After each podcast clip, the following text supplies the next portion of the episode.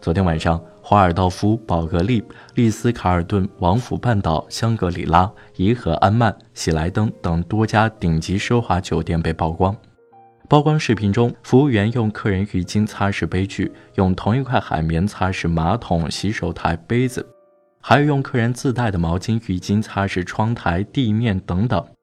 视频立刻引发舆论的热议，短短几个小时内在自媒体上刷屏。面对这种丑闻，酒店自查自纠赔偿消费者，相关部门加强监督都是应有之义，也是老生常谈。我想谈点不一样的东西，请你一直听下去，不要因为前面部分就大骂为酒店洗地。其实这个视频之所以如此火，除了高档酒店与打破底线的服务形成的反差之外，还有一个原因就是有太多类似传说了。比如酒店的床单也令人疑惑，被套是一人一换吗？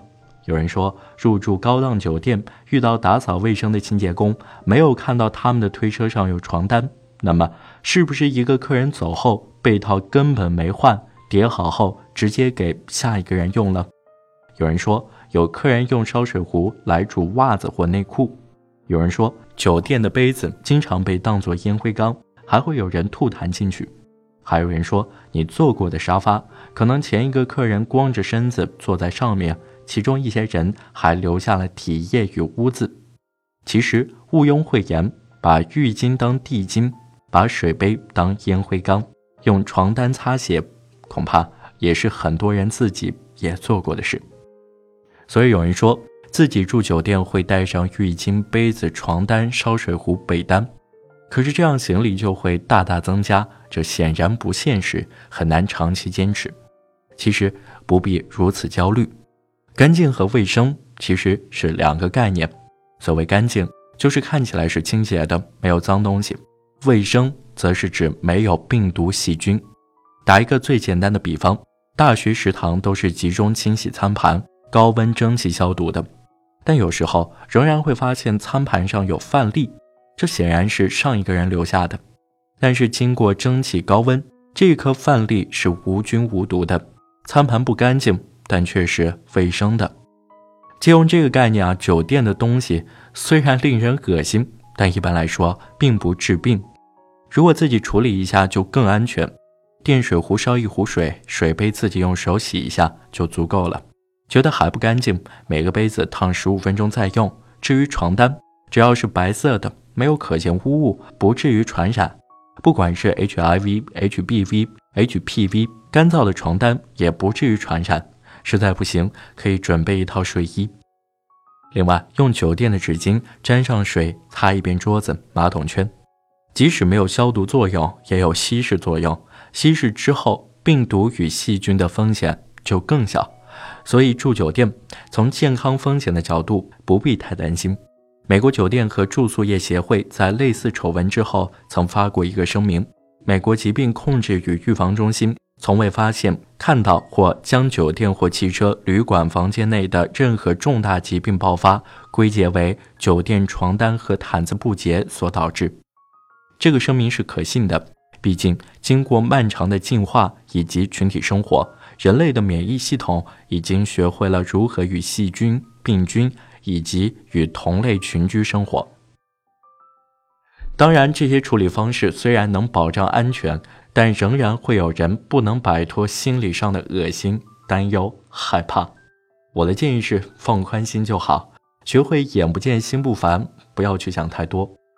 其实要说不舒适感，酒店的杯子恐怕是最轻的。围绕酒店流传着许许多多的都市传说。比如抽屉里放了一本圣经或者佛经的，一定是房间里有不好的东西。进酒店房间之后，一定要冲一下马桶，发出一点声音，让房间里的东西知道有人来了。如果说这些都是传说的话，去百度搜一下“猝死酒店”，就会发现这是大量发生在我们周围的事。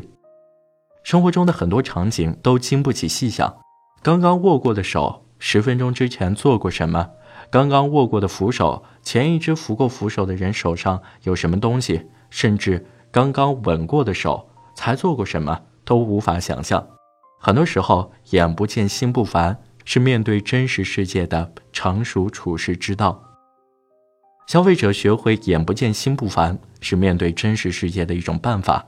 但与此同时，消费者也应该坚持看得到，因为这样我们才能得到才配一个更好的世界。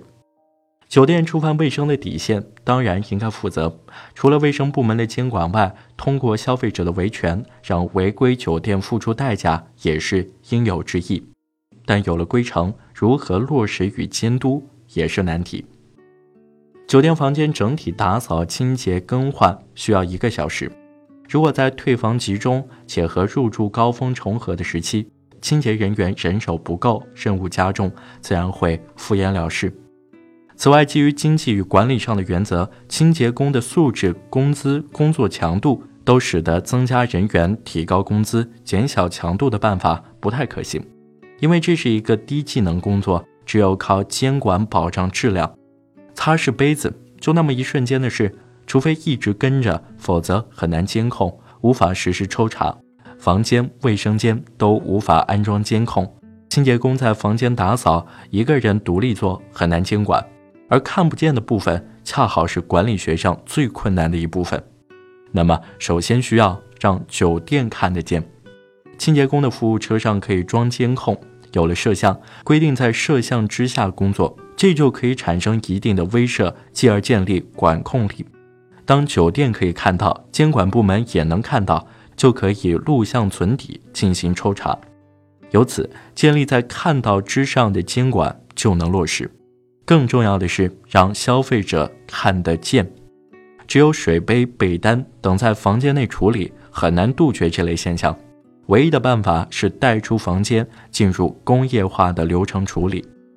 当清洁服务全部外包出去之后，即便还存在问题，但是会更专业，酒店的监管意愿力度也会更强。进入这个流程之后，酒店房间里面放置的就是一次性封装好的、放在塑料袋里的毛巾、浴巾、被单、杯子，甚至烧水壶。更高级的酒店会不会在客人入住之后，有服务员当面来铺上从封装里取出来的被套、床单呢？这种让消费者看到的机制，能给消费者带来安心。不过，这种机制有阻碍，阻碍源于酒店。从消费者感知的角度，这种让消费者看到的机制显得比较 low，就如同如家的一次性杯子可以保证干净。但是却没有五星级酒店的玻璃杯显得高档，街边的小馆子拆封的餐具可以保障基本卫生，但却没有高档餐厅里的银餐具那样奢侈。这种感知差别是因为一次性用品或消费者拆封是一种工业化的流程的安全保障，虽然可靠却简单、廉价、粗暴。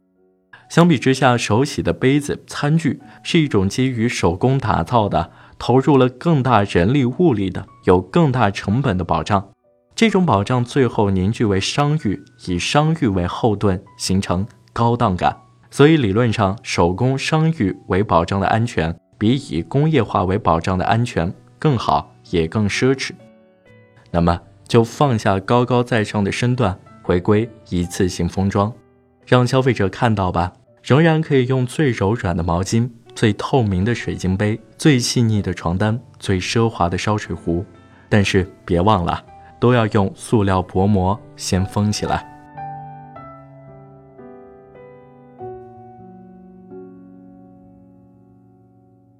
以上内容来自公众号“大家”原创留言局。